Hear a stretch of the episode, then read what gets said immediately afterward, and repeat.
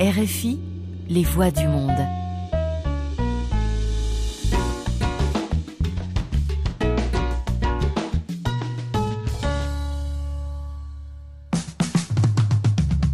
Arte, historias, música, literatura, conversaciones. Todo lo que se hace, se ve, se come, bebe o vive. Minúsculas. Contamos cultura sin pretensiones. Buenas tardes, buenas noches, buenos días, sin importar la hora que nos escuchen. Esto es Minúsculas y estamos desde la cabina de Radio Francia Internacional. Yo soy Belie Beltrán. Mi nombre es Raiza Pimentel y qué bueno tener la oportunidad en el marco de la Feria Internacional del Libro de compartir con una de las autoras de la delegación de Argentina en la feria, Nora Rabinovich. Qué bueno poder compartir este espacio contigo. Hola, buena, buenos días. Hola Raiza, hola Beltrán. Gracias por invitarme y a Manuel ahí que está en los controles. Y ahí un poco relajar esta conversación que vamos a tener. Tuvimos una experiencia interesante hace un momento porque íbamos a grabar en la cabina móvil de una figura esencial de las redes sociales aquí en República Dominicana. No lo pop. pudimos hacer, pero tenemos una foto de que estuvimos ahí adentro, ¿verdad? Es cierto. Entonces, comenzar, ¿cuáles son tus expectativas respecto a, a, tu presencia aquí en la República Dominicana, en el, en el marco de la Feria Internacional del Libro? ¿Cómo te sientes? Cuéntanos un poquito de eso. Por lo pronto, mis expectativas pese a que todavía no terminó mi estadía, están cubiertas. Yo estoy, es una locura esto, es una locura centroamericana, caribeña, con todo lo que uno imagina que eso es. Para mí es mi primera vez acá en, en Santo Domingo, en República Dominicana. Hoy justo que estaba en una conversación con mi hermana, le dije, es un desborde, es un desborde de colores, de voces, de energía, de participación, de, del involucrarse, por lo poco que vi, por supuesto es tan acotado y muy limitado, llevo dos días, dos días y medio claro. a hacer una, a hacer una evaluación más más amplia es muy difícil, pero ese impacto, el impacto es el impacto del desborde y yo estoy feliz, feliz, muy, muy contenta de estar acá. Y tú desde ya, bueno, en dos días y medio, tienes poco tiempo para dar una opinión amplia sobre muchas cosas, pero ya te llevaste un aprendizaje que es como que la filosofía de vida que entendiste que tenemos. Nos la compartes un poco. ¿En qué consiste la filosofía que has aprendido que tenemos aquí? Todo fluye. Eso como Todo un fluye. No hay que estresarse. No, no hay que preocuparse si uno llega tarde, si no sabe lo que va a pasar dentro de cinco minutos, porque todo fluye. Para mí es el cartel invisible que lleva todo el mundo en el, en, en, en la reme, en, en el torso o en la espalda. Todo fluye, todo se va a concretar, todo se va a resolver de alguna manera. Perfecto. Entonces, Nora, nosotros hemos estado stalkeándote, por lo menos yo te, te stalkeo, yo creo mucho en el stalkeo de la gente como buena práctica. Me he dado cuenta que tú, tú has publicado dos novelas, en Todas las Cosas y La Madre Robot, uh -huh. que hace un rato un amigo que anda por ahí atrás, se llama Miguel de Ballester, uh -huh. contaba la Madre Robot me recuerda una película de una mujer que tiene, que tiene un hijo de titanio y tal, que, que fue una película que ganó ahora el premio de Palma, algo así. Uh -huh.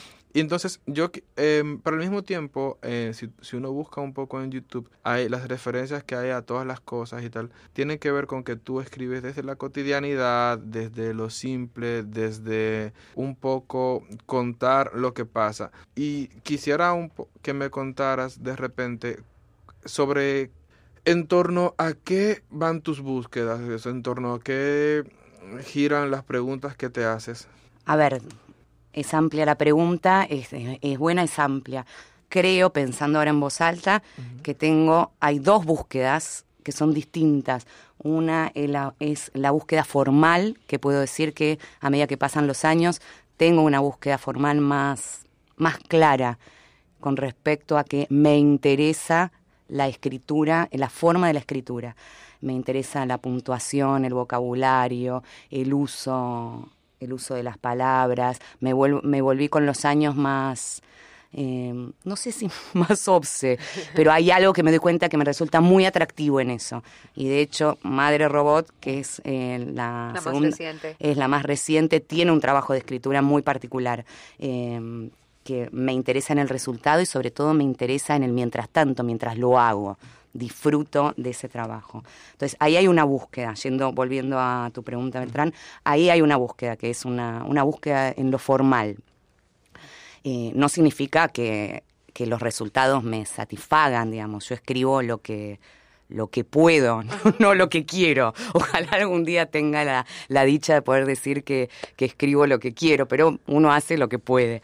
eh, y la otra búsqueda es una búsqueda, sí, más de, quizás, no sé si tanto de los temas. El otro día justo un, un periodista hermoso de allá que tiene, es hermoso para leer y para para, para reseñar, decía que las dos novelas, mis dos novelas, tienen eh, lo que tienen en común son muy son muy distintas en apariencia digamos, sí. digamos son muy distintas tienen temáticas distintas pero es cierto él vio algo que yo no me había dado cuenta que es tienen como eje central a dos personas a personajes eh, él usó una palabra muy particular que ahora no recuerdo cuál era pero son personajes dolidos. Los dos tienen como eje, personajes dolidos aferrados a sus persistencias. Eso dijo. Okay. Los dos, las dos tienen, las dos novelas tienen como centro cada una a personajes dolidos, aferrados a sus persistencias. Y hay algo de eso, que evidentemente también me resulta atractivo, que hay un... Eh, no tiene que ver con una temática mi búsqueda, sino con búsqueda de ciertas personajes, eh, ciertas sensibilidades, si se quiere. Creo que va más por ahí. De golpe hay una búsqueda de cierta sensibilidad eh, que trato de desarrollarla, en mi caso, en, en general en, las en una novela. Y tú sabes que eh, ya que ya que estamos en la parte de las novelas, en el caso de Madre Robot, que es la más reciente, eh, hace un momento tú decías que escribes lo que puedes. Yo uh -huh. pensaba en esta idea de que a veces las palabras no se eligen y simplemente salen. Tú no, no tienes del todo una, una decisión total ahí, pero en la parte de esa novela en la cual una hija, una hija, la narradora es una hija que nos habla de esta, de esta madre robot. Uh -huh. ¿Qué tantas decisiones tomaste de que la historia se configurara así? Uh -huh. eh, y, y, lo pienso en base a esta tendencia que hay ahora de profundizar en, en el tópico de la maternidad, de pensar en, en personajes femeninos uh -huh. así de entrada, un poco para visibilizar esta experiencia eh, femenina. Bien, tengo miedo de desilusionarlos. No para nada. Pero no, nunca se sabe, ¿eh? te digo, uno siempre está a tiempo de desilusionar. Eh, pero no tuve, esa inquietud no la es cierto, no quiero... No fue de que el punto de partida, no. necesito tener una mujer que habla de una mujer. No, la verdad ¿Válido? es que no. De hecho, eh, pensé en un momento, se va a leer de esa manera, okay. y me preocupó un poco que se lea dentro del marco de la coyuntura. Mm. Creo que no era lo que, lo, lo que quería particularmente, entonces claro. me preocupaba que se leyese desde ese lugar. Pero es cierto, voy a spoilear mi propia novela, eh, que en la historia es una es una madre y dos hijas. Es cierto que el universo es un universo femenino. Es, es, es una familia femenina, es okay. eso, no hay, no está la figura de, no hay un varón ahí dando vuelta. Eh, sí tiene, hay otros personajes que algunos son varones y, y, y, aportan y mucho, pero es cierto que se arma ese universo familiar desde las mujeres, pero no fue la intención, okay. para nada. Me pareció que para lo que quería contar eh, tenía que instalar a esas tres minas ahí solas eh, y que el, la persona, el lector, la lectora que se preguntase acerca de, de, de ese varón, me parece que no, no sé, no era una, me pareció que no era una pregunta particularmente pertinente, porque es un, esa es la propuesta, es un juego, no sé. Uh -huh. Vos ves una película de, de, extraterrestres y no decís, bueno, pero ¿y cómo llegaron? ¿Y cómo no lo racionalizás de esa manera? Bueno, la propuesta es que están los extraterrestres y, y uno entra en ese juego. Y me pareció que eso era lo que tenía que, tenía que funcionar la novela y tener cierta, la suficiente fluidez para que uno no se quedase estancado en esa pregunta, que es ¿y cómo llegaron estas tres si no hay un padre, no hay quien ayude a, ahí al robot que le cuesta moverse? Sí. Es como, bueno, me pareció que, que podía lograrlo, digamos. Creo que en ese sentido lo logré, pero bueno, nunca se sabe. Tú sabes, Nora, que Piglia siempre estaba hablando como que haciendo, no era tanto lamentarse como contar el hecho de que desde que existía la computadora, los autores podían borrar y era como que él citaba siempre el ejemplo de cómo la novela esta de la ruta de Jack Kerouac que se escribió en una en un folio continuo y hablaba como que un poco de esa forma que te daba la computadora de escribir de, de manera continua y de borrar constantemente. ¿Tú tienes alguna dinámica? Porque, por ejemplo, Piglia vivía contando eso como, como, si le pesara, como diciendo, en los 80, cuando yo escribí respiración artificial, yo podía borrar, podía esto, cambiarla. O sea, tenía, había unos temas que, de, que con cambiar la hoja en la máquina de escribir, esa nostalgia de algunos escritores en torno a la máquina de escribir. Y aquí me pregunto, Em, tú tienes Madre Robot, tienes todas las cosas, que son libros bastante recientes y alguno de ellos incluso se publicó en el contexto posterior a la pandemia. me pregunto cómo es tu dinámica de escribir ya desde el artefacto. Yo lo disfruto, no soy, mm, soy analógica, pero para no para la computadora y el escribir, y de hecho no soy alguien que escriba con el famoso cuadernito y el lápiz, en, viste que es muy común, ¿no? yo ando con un, que te dicen, yo ando con un cuadernito y un virome me voy escribiendo en todos lados. No, yo para nada, me siento, tengo, soy em, rigurosa con respecto a, me siento frente a la computadora, ojalá sea en las mañanas, que cuando tengo alguna que otra neurona más, em, ojalá tenga varias horas por delante, no 15 minutos o 20, em, y disfruto el artefacto de la computadora para para esta labor. Eh, disfruto del poder corregirme permanentemente. Soy una obse de la corrección, en base tiene que ver también con el trabajo de la forma que le decía antes, de la escritura. Me corrijo mucho, por lo tanto imprimo. Oh. Eh, no, no permanentemente, no en las novelas, pero los cuentos, por ejemplo, sí. Eh, trabajo, imprimo versiones, corrijo en papel y vuelvo a la computadora. Que claro, me gusta que uses esa palabra de versiones porque por lo menos a mí me ocurre que trabajo muchísimo en la nube, pero el hecho de no escribir y que se quede una versión intacta pudiera hacer que uno se pierda en ese proceso. ¿No te ocurre a ti? De que, bueno, ¿en cuál versión es que estoy? ¿Cuál es el archivo? Como pasa con las tesis, dicen, dicen por Ah, no, pero yo no, no, pará, son versiones, yo lo llamo versiones, pero no es que yo separo en versiones, yo no guardo todos esos archivos. en el mismo texto? En el mismo texto, yo me voy corrigiendo en el mismo texto, no, si guardo versiones, a lo sumo, eh, eh, sí guardo en una novela versiones, cuando termino la primera, bueno, ahí sí, la primera versión de una novela, pero la el borrador. La maté a correcciones durante mucho tiempo. Tengo la primera versión y ahí sí se las doy a leer a, gente en la que confío y cuando me hace no, estoy pensando ahora que pienso, no, yo corrí, trabajo siempre en, la mismo, en el mismo archivo. Sí, sí, quizás ahora lo que tengo es de todas las cosas, que salió ya hace varios años, como seis años, cada vez que se reimprime, eh, que hay una nueva edición, yo la toco y ahí sí guardo las versiones anteriores. Eh, les pido a los de la editorial que si están por volver a imprimir me avisen porque yo quiero revisarlo y hacer las modificaciones que, que, en el momento desea. Entonces, pero ahí guardo las versiones, las versiones anteriores de la novela. Pero en general trabajo, perdona, redondeando esa el sobre el mismo. sí, sí, no, y las novelas también. Yo trabajo siempre sobre el mismo archivo. Okay. Sí. Entonces, acabas de decir que tú como que revisas las ediciones. ¿Tú crees que, porque, por ejemplo, hay gente que entiende que cuando tú reeditas un texto, como que reescribirlo no es como que lo apropiado porque ya el primer texto. Hay otra gente que entiende que sí, si yo trabajo con un texto y lo voy a reeditar, puedo cambiarle cosas que en principio no me gustan. Y existe siempre como que esa discusión. Entonces, me pregunto, ¿tú por dónde tiras? Te voy a decir lo mismo, ayer estaba en una charla que dio Rey, Rey Andújar.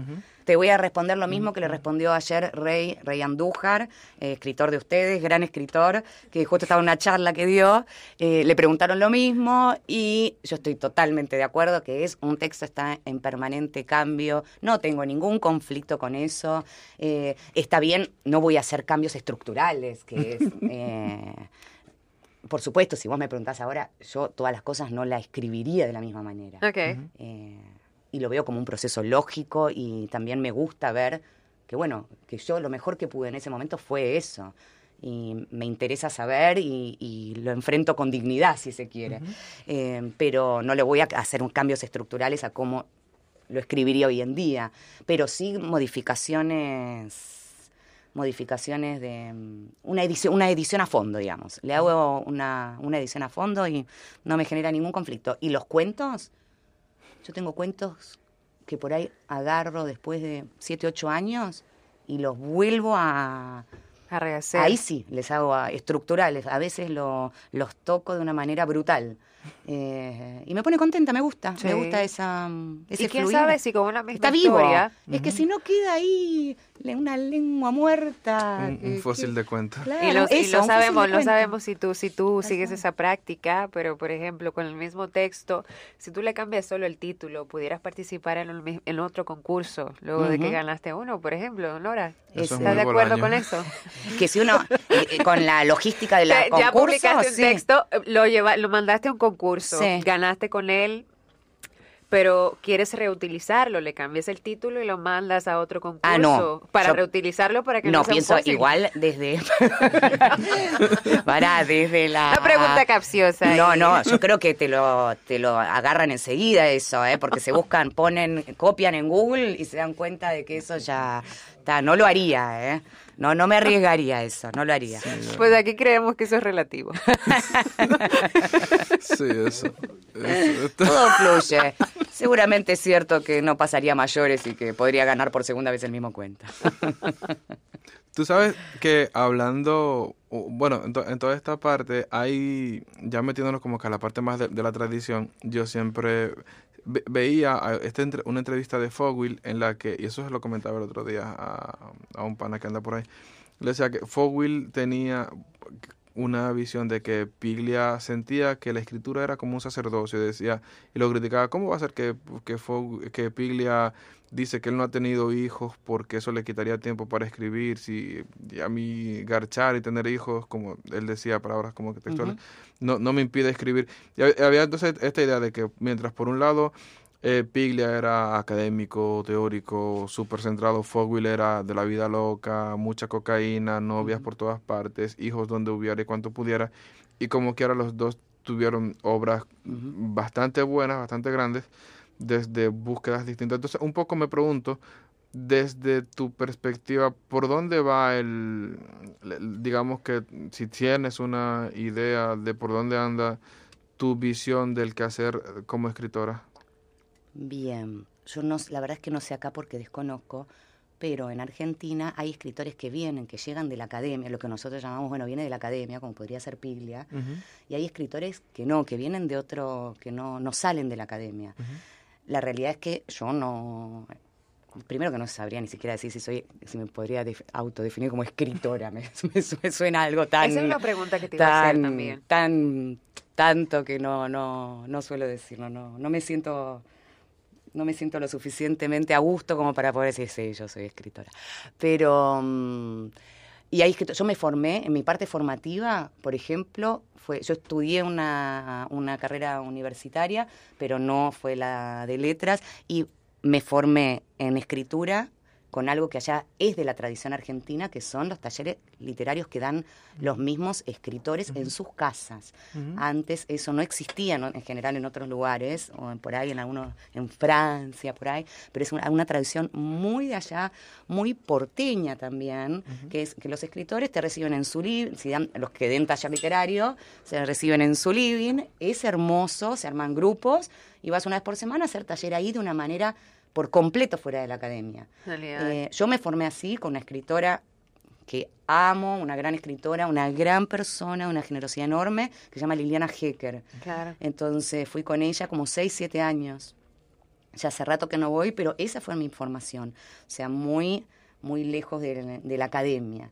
Y hay muchos escritores que, que hacen ese camino, así como hay muchos otros. Claro. No sé, otro escritor, por ejemplo, que es muy conocido por ahí, Martín Coan, que me ajá. imagino que les de- lo conocen. Él también viene de la academia, es docente universitario, es un gran escritor, o sea, hay de todo, pero en general se balancean, nos balanceamos en esos dos caminos entre mm, los que salen, sí, eso, de la academia, de la universidad, y los que se forman por otro lado. ¿Y tú? No, yo por otro lado. No, pero el caso, esto ha sido parte esencial de tu formación, pero si te, si te preguntamos por lecturas que pudieran haber aportado a ese proceso de formarte tú. ¿cuáles nombres nos compartirías? Creo que como mucha gente, mi formación de lectura eh, fue cuando más, en la época en que más vorazmente leí, que es cuando era adolescente, en mi juventud. Y en ese momento uno lee lo que tiene más a mano, cada uno tendrá a mano otra cosa. Yo tenía, vengo de padres lectores, entonces lo que tenía a mano era la biblioteca de la casa de ellos. Ok. Y en esa biblioteca mayormente había poca literatura argentina y latinoamericana. Por lo tanto, mi formación en general, eh, yo leía autores eh, europeos o yanquis. Eh, esa fue mi formación inicial. De grande empecé a leer, por supuesto, y cuando resolví que quería escribir también, empecé a leer más, tratar de salir de, de la ignorancia absoluta y empezar con un camino más de, de conocer autores argentinos y latinoamericanos. Pero, no sé, leí- me, me formé leyendo, bueno, como en la adolescencia, muchos que uno lee a los rusos, me formé eh, leyendo, me fascina Philip Roth, norteamericano, Claro. me encanta, Kundera me lo leí todo en su momento. Eh, bueno, de todo, de todo un poco, la verdad que de todo un poco.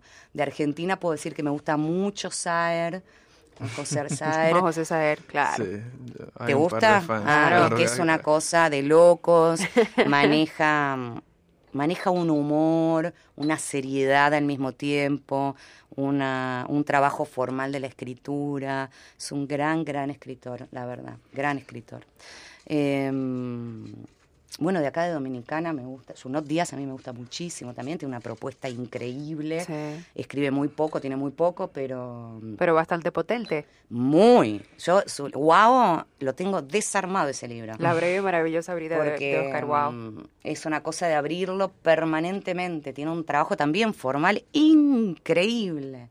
Eh, Rey, Rey Andújar también, su novela Candela es espectacular.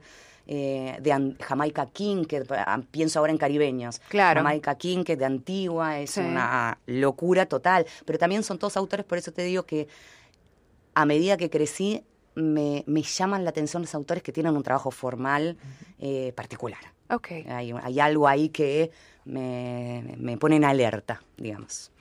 Hay una historia que tú has contado alguna vez y que me gustaría que la repitieras, porque me pareció divertida, que es la de que tú solías pedir libros para llorar. Sí, bueno, lo que, que tiene que ver con lo que contaba antes, que es ese acercamiento a la lectura, fue en la casa de mi mamá y de mi papá, con esa biblioteca, y quien, eh, quien me proveía de libros era mi, mi mamá. Sí. Eh, entonces yo le decía, bueno, no sé, a mí en general me, me gustó siempre, y la- hoy en día la verdad es que también prefiero leer novelas. Ok. Entonces yo le decía, bueno, una novela, y yo le decía así, una, que sea para llorar, que sea para llorar. Y entonces cuando ella me daba el libro, yo le decía, pero voy a llorar. Me dijo, yo creo que vas a llorar bastante. Me decía, no te preocupes, vas a llorar bastante. Eh, me gustaba, en ese momento me gustaba, me sigue gustando las novelas que, lo- las novelas, los cuentos, las novelas, eh, la poesía también, que to- me toque alguna fibra. Eh, y no hablo en ese sentido de, de la fibra del, dramática necesariamente. Puede ser la fibra del humor, por ejemplo. Yo flasheo con el humor, eh, pero me conmueve. O sea, lo- hay, hay algo del humor también que, no te digo que lloro, pero sí me, hay, hay momentos, el trabajo con el humor, el trabajo de los de- demás con el humor, cuando leo algo que me gusta mucho, que me conmueve. Por eso hay algo de lo de Saer. eh, tiene momentos, eh, hay una novela de él que se llama La Ocasión, que es incre- increíble. Tiene un trabajo tan delicado con el humor, tan, eh, tan sutil, tan... Bueno, y eso para llorar se fue, inicialmente era de dramático, que yo le pedía a mi mamá, que quería dramas. De hecho, uno de los primeros autores que leí de grande eh, fue Vasconcelos, el brasileño, Me Sí. planta de Naranja Lima, y después todas las, todos los libros de él que salían, y yo me lo lloraba. Estaba en la cama tirada leyendo y me lo lloraba todo, pero todo. Pasaba mi hermana, mi, mi mamá y mi papá y me veía, yo estaba en lágrimas, mal. Así que sí, eso. Y mira, ha- hablemos un poquito acerca de, de tu experiencia, lo que viene aquí en República Dominicana. Háblanos un poco acerca de las actividades que ya tienes confirmadas, pero también de eso que nos decías hace un momento, de que quieres, quieres tocar el mar. Ah, sí. Bueno, de lo que tengo pautado, voy a tratar de acordarme. Me lo anoté igual en un papelito que dejé en la habitación. Claro, y aquí está. Igual aquí no es está. tanto. Están confirmadas las dos cosas. Eh, No sé, yo sé que hoy yo tengo- compartir aquí. A las 5 de la tarde em, tengo en como una entrevista en la tele. Ok. Sé que es a las 5. Después tengo la cena, una cena pautada que me invitaron. Mañana em, a la una del mediodía tengo la radio en eh, un programa que se llama, no me acuerdo, pero sé que está, que sale desde el pabellón de Pedro Peix. Claro, claro. Em, eso a la, a la una. Y em, el sábado 30 tengo una mesa con una chica búlgara, que ahora no me acuerdo el nombre, ok. eh, una mesa que es Europa en tu literatura. Ok, me parece que Manuel Vilas también va a estar por ahí. José Mm. Somoza. Se Mm. actualizó ahí, perfecto. Se me va, va- parece que por el ahí se cambió. Va fluyendo. Sí, va también, fluye. Claro, fluye pero y me parece que por el momento estoy con la búlgara. Eh, no sé si estoy con ellos. Eh, eso tengo en esa mesa y después tengo el domingo, me parece que era a las 11 de la mañana, un taller literario rápido eh, con otra chica dominicana acá que no me acuerdo el nombre. Claro, Ivette Guzmán. Exactamente. Hasta donde sé, eso es lo que tengo pautado. Y muy después, importante, el mar. El deseo de tocar el, un mar que no sea gélido, como es el nuestro. o sea, poder entrar, tocar, que mis piecitos toquen el agua y yo no tener un chucho de frío que me llegue hasta la última neurona. Eh, sí, tengo el deseo de ir a conocer el mar, por eso me pedí unos días más para, para quedarme y ojalá pueda tomarme dos, tres días en las playas del mar Caribe. Claro, y, sería sería bueno tener las, las dos experiencias, porque hablábamos hace un momento de, de Cabrera y el norte, pero ya el, el Atlántico es mucho más frío, así que tal vez una parte de aquí abajo, eh. Mar Caribe, de ese lado del O sea, que Atlántico haz y yo las suelo dos ir cosas. a Chile, donde encima está el Pacífico. Sí, sí. O sea, si el Atlántico es frío, no sabes lo que es el Pacífico. Entonces, ya cuando se supe que finalmente venía, yo pensaba, ay, un mar cálido, un mar verde y cálido. Me encantaría. Entonces tareas, aparte de aparte de lo políticamente correcto, Sí, Mar Caribe, sí. Y nada, sacar provecho a esta oportunidad de tenerte aquí en la Feria Internacional del Libro, eh, agradecer que hayas compartido con nosotros este momentito, te vemos por ahí en las calles de la zona colonial y todo lo demás, y si Beltrán tiene algo más que compartir antes de dar la palabra, darte la palabra.